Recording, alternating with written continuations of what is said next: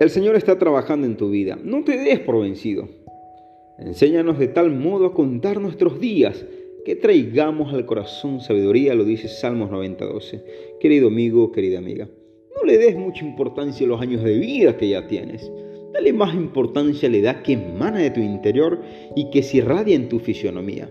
Hay muchos jóvenes envejecidos por el tipo de vida que llevan y hay muchos centrados en años que transmiten jovialidad.